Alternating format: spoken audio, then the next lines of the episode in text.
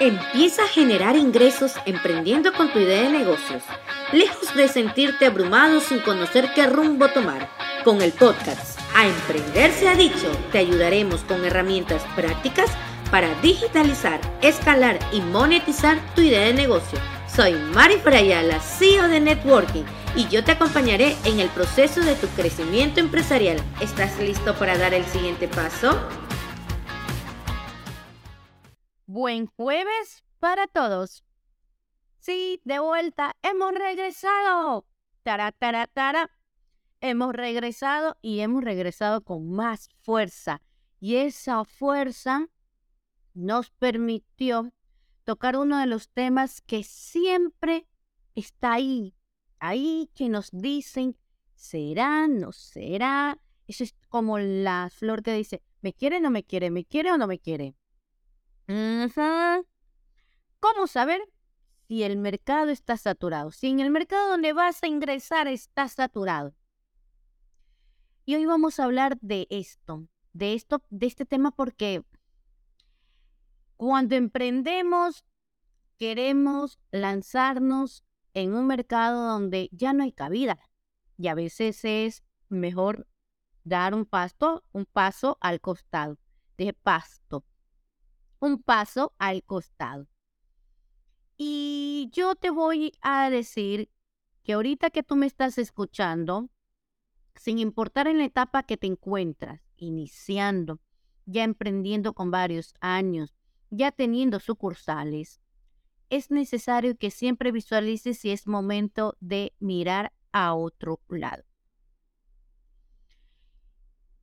Saber que el mercado está saturado implica que no vas a tener espacio para destacar. Todas las marcas están ahí. Todas las marcas hacen lo mismo. Por mucho que llegas a un punto de colapsar creativamente, es necesario que consideres lo siguiente. Primero, ¿cuáles son las marcas con las cuales compites? Y no pongas en esta lista grandes marcas que sabes que no vas a estar a ese nivel.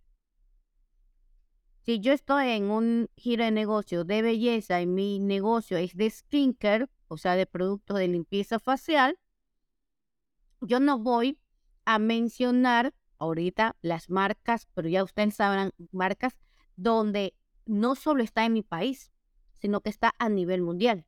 Esas marcas, no. Hablo de las marcas que venden también productos de skincare que están en mi mismo nivel comienzo a hacer un listado.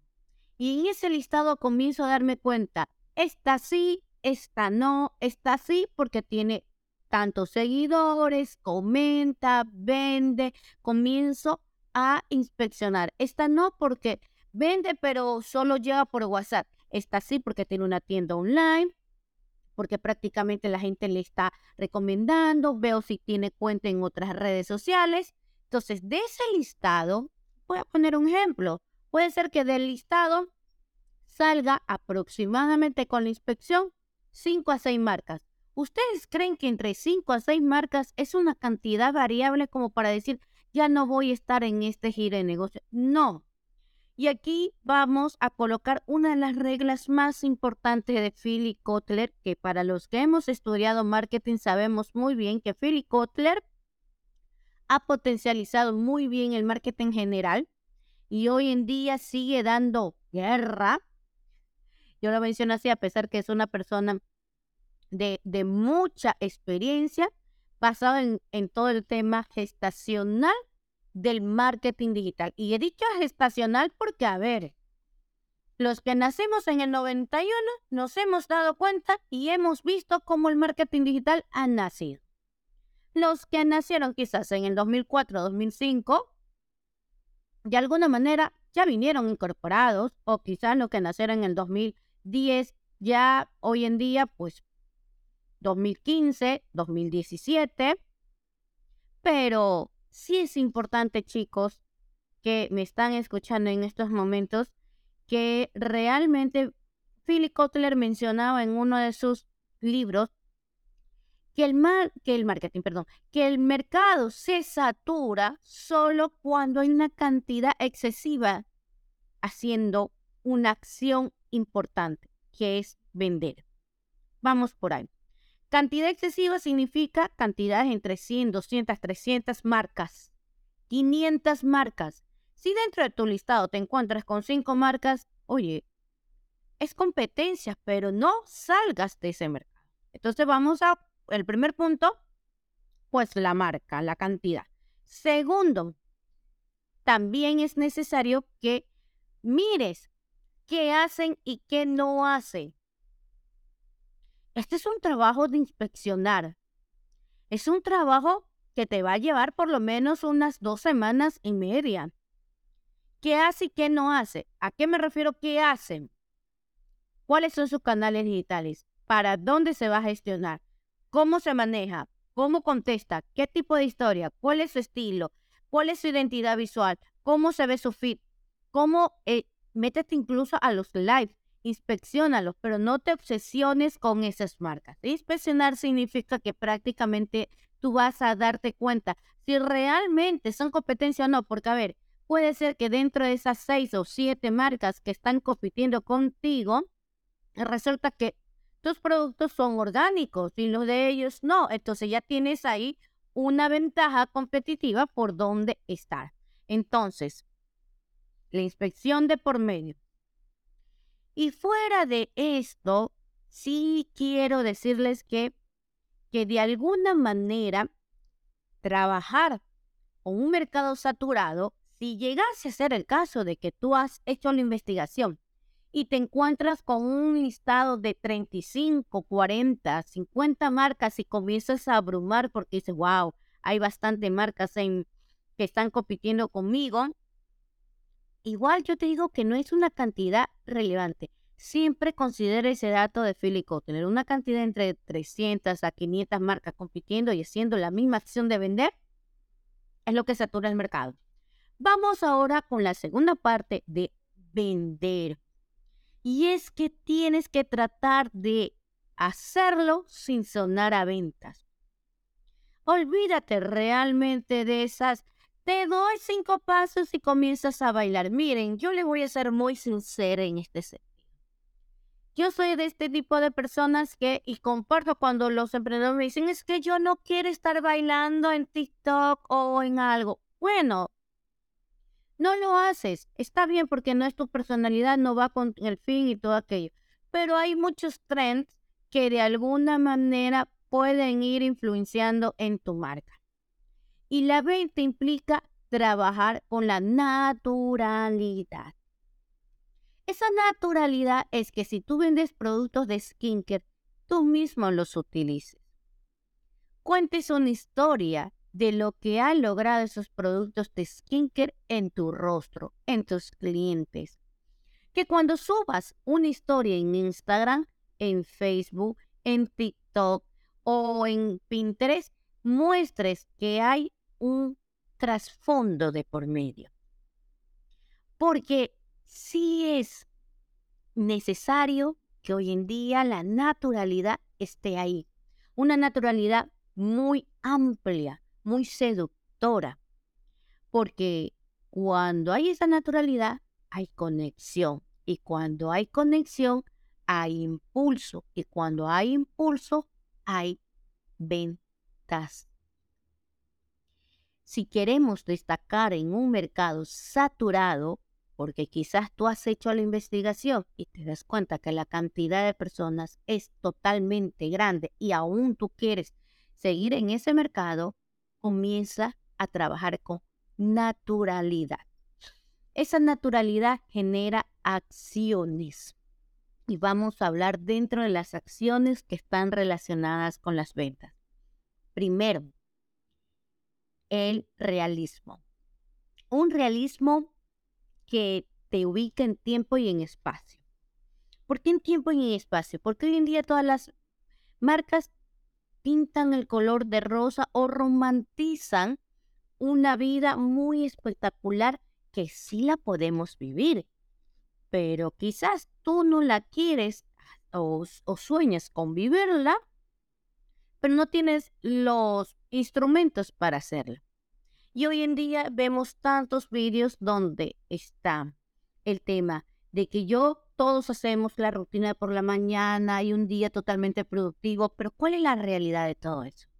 ¿Que quiero mostrar que soy productiva? ¿O que quiero mostrar una vida que no la tengo? Solo tú vives esa realidad. Y esa realidad es que prácticamente para ti se te hace más fácil hacer un sinnúmero de actividades versus a otra persona que quizás tiene los la misma edad que tú tienes, pero la circunstancia no lo permite. Vamos a poner un gran ejemplo. Yo sigo una marca de una persona que me encanta cómo hace sus vídeos en TikTok, pero esta persona tiene la misma edad. Es soltera, no tiene hijos, no está casada. A diferencia de que no tengo hijos, estoy casada, y es que esa persona es freelancer y yo tengo una agencia. El ritmo de vida y de trabajo no es el mismo. ¿Hay disciplina en ambas? Sí. ¿Hay constancia en ambas? Sí. Pero sí les puedo decir de que en muchas circunstancias yo veo en los comentarios de los vídeos de esta persona que le dice, wow, yo no puedo lograr ese ritmo de vida. No puedes lograr porque esa no es tu realidad. Entonces, trabajemos con el realismo, aterrizarlo en tiempo y espacio. Dos, sí es importante que también puedas conocer lo que busca el usuario. El conocimiento. Esto va con el tiempo. Porque hay, hay contenido que al usuario le gusta y hay otro contenido que al usuario no le gusta. Y está bien, entonces lo que más le gusta, síguelo haciendo. Pero recuerda que el ser humano se aburre, se aburre de lo mismo. Entonces es necesario que tengas una variedad. Y yo voy a poner uno de los medios de comunicación que casi hoy en día no los consideramos para utilizar la analogía, las revistas. Cuando compramos una revista encontramos una sección de farándula, una sección de tips de eh, consejos de salud, otra sección de algunas recetas, alguna sección de economía, si se dan cuenta la variedad. Entonces, si yo le doy a la persona de todo un poco, yo tengo entretenido al usuario. Y eso hace que de alguna manera el usuario no sepa qué voy a hacer y lo tengo en expectativa. Y cuando lo tengo en expectativa, considero que estoy resaltando porque eso se va a hacer, va a reflejarse en todo el porcentaje que tengo en el engagement en redes sociales. Y olvidémonos de Instagram por un momento. Porque cuando trabajamos el engagement en redes sociales, trabajamos en todo el universo digital. Un universo digital que permite que realmente miremos más allá de nuestras narices y es importante que ustedes consideren aquello. Entonces, hemos hablado de muchos temas y temas muy fuertes, porque no todos tienen, como se dice en mi país, estómago como para aguantarlo, porque realmente hoy en día queremos fantasear con algo que no existe. Menos poses y más naturalidad.